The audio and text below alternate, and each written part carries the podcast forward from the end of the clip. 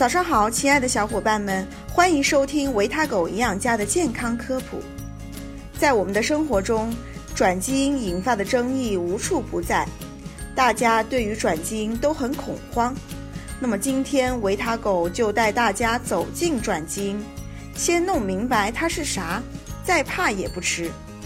接下来你将看到：一、什么是转基因；二、杂交和转基因的区别；三、哪些食品是转基因？四、转基因食品安全吗？五、美国人吃转基因食品吗？六、如何看待转基因食品？首先，我们来说说什么是转基因。转基因是一种现代基因工程技术，能将人们期望的目标基因经人工分离和遗传修饰，重新导入到生物体的基因组中，从而改善生物原有的性状或赋予它新的优良性状。简单的说，转基因就是指有目的的把一个物种的一段或者几段基因移到另外一个物种中，变成一个新的物种。转入的基因还可以发挥它原有的作用，使得到的新物种有预期的功效。这里狗狗举个例子：农民伯伯在种植大豆时，为了控制杂草，需要喷洒一种叫草甘膦的除草剂。但是除草剂一般都是杀敌一千，自损八百，因为大豆本身也是一种草嘛。杂草被除干净了，大豆也所剩无几，这该怎么办呢？二十世纪八十年代，科学家们从矮牵牛中获得了一种特殊的基因，不怕除草剂。科学家把这种基因转入大豆基因中，进而培育出不怕除草剂的转基因大豆品种。那么，在大田中施用除草剂时，不会把大豆杀死。所以，通过人为改变某种生物的基因组来为人所用，得到的食物就是转基因食品，所运用的技术就是转基因技术。这也解释了为什么我们要研究转基因食品，这是为了抗除草剂、抗虫、抗病等等。转基因食品可以降低生产成本，提高产量，具有极大的经济效益。也就是说，从经济层面来说，转基因技术能让消费者们买到价格更低、营养更高的产品。有人要问了，我看这一点和杂交水稻很像呀，那么杂交是不是转基因呢？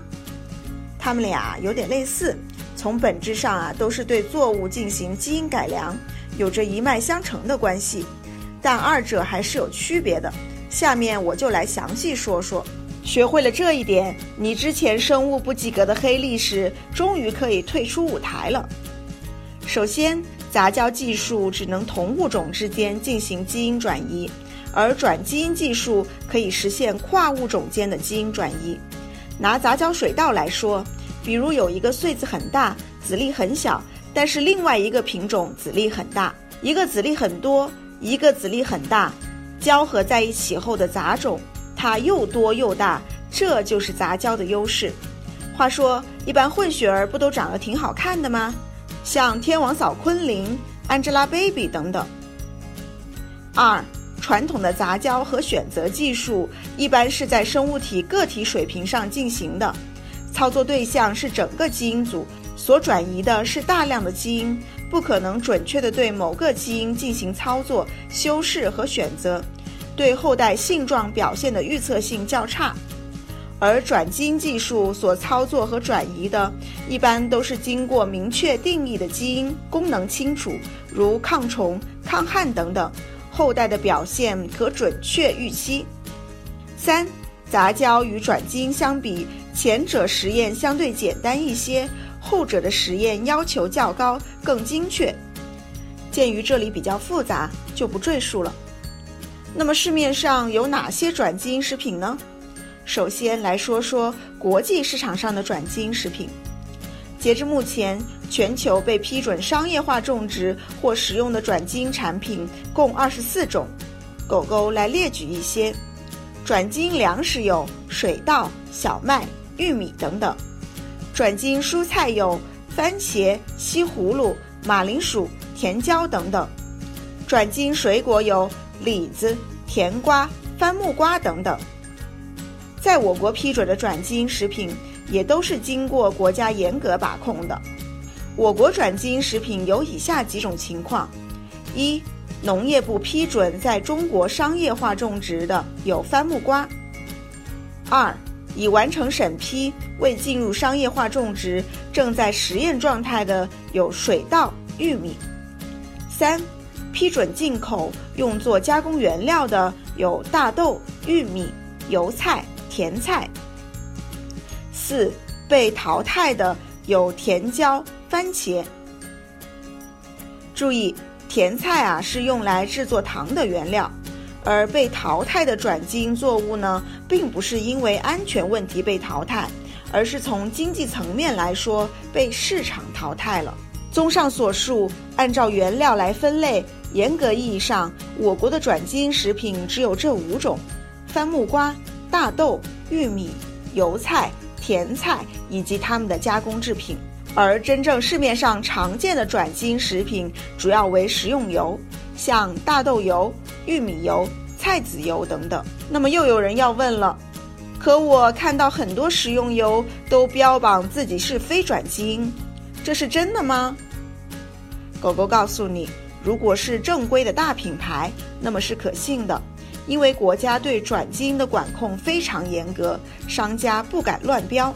这也进一步说明，我们在市面上基本买不到转基因大豆、玉米，买到的更多的是他们的加工制品。那种乱七八糟的判定方法，什么圆滚滚的大豆是转基因，椭圆的不是；杂色的玉米是转基因，黄色的不是，这都不靠谱。它们啊，通通不是转基因。除此之外，什么圣女果啊、紫薯啊，都不是转基因食品哦。那么我们怎么知道买的食品是不是转基因呢？包装上会标注。目前啊，我国是按照目录强制进行标识。凡是列入目录的产品，只要含有转基因成分或者由转基因作物加工而成，就必须标识。下面我们就来说说有哪一些目录产品。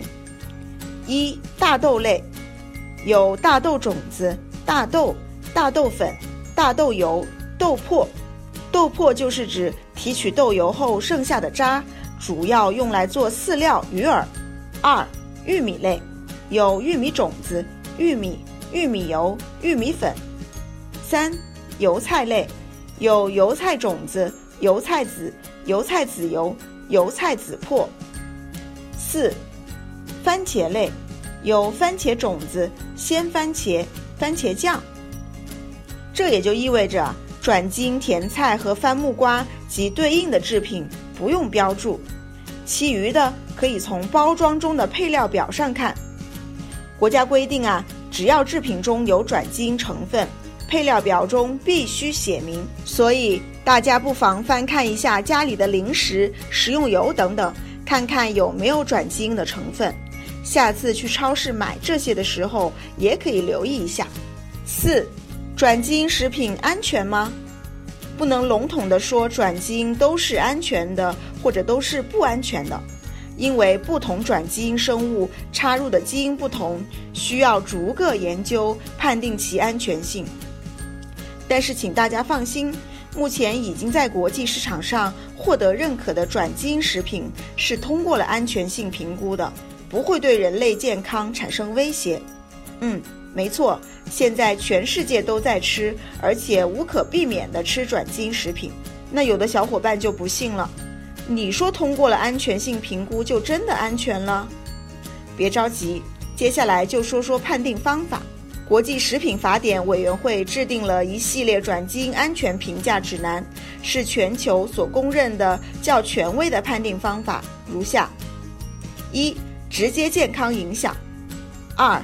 引起过敏反应的可能性，三，被认为有营养特性或毒性的特定组成部分，四，插入基因的稳定性，五，与基因改良有关的营养影响，六，可由基因插入产生的任何非预期影响。那么，美国人吃转基因食品吗？之前啊，有一名狗粉问我，我一个朋友在美国待了十年。说他们是不吃转基因的，转基因食品仅用来喂牲畜，才不是呢！美国的转基因食物售卖时，采取的是自愿标识，也就是说，他很可能自己吃了转基因食物却不知道而已。而且，目前美国已经批准了二十种转基因作物的产业化。美国种植的百分之九十玉米、百分之九十五大豆、百分之九十九甜菜都是转基因品种。除了出口之外，其余都用于本国消费。美国市场上百分之七十五以上的加工食品都含有转基因成分，可以说美国是吃转基因食品最多、时间最长的国家。除此之外，美国人还率先吃起了转基因动物。美国食品及药品监督管理局于二零一五年批准了转基因动物性食品的商业化运用。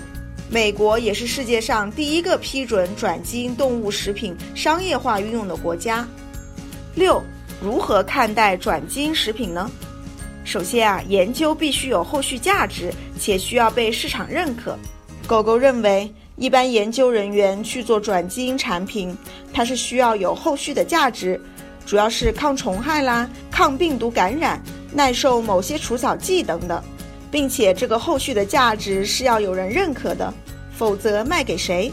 如果这个东西做成转基因它没有价值，就没有必要研究它。以紫薯为例，它做成转基因有什么价值呢？是增加它的营养成分吗？目前啊，基本没有这方面的研究开展。还是耐储藏、耐运输呢？紫薯本身就很好储藏运输，或者是不发芽，那是不可能的呀。所以呀，狗狗觉得研究这个的可能性啊就很低了。再比如说，全世界最大的生物公司孟山都，这也是转基因行业中的硅谷。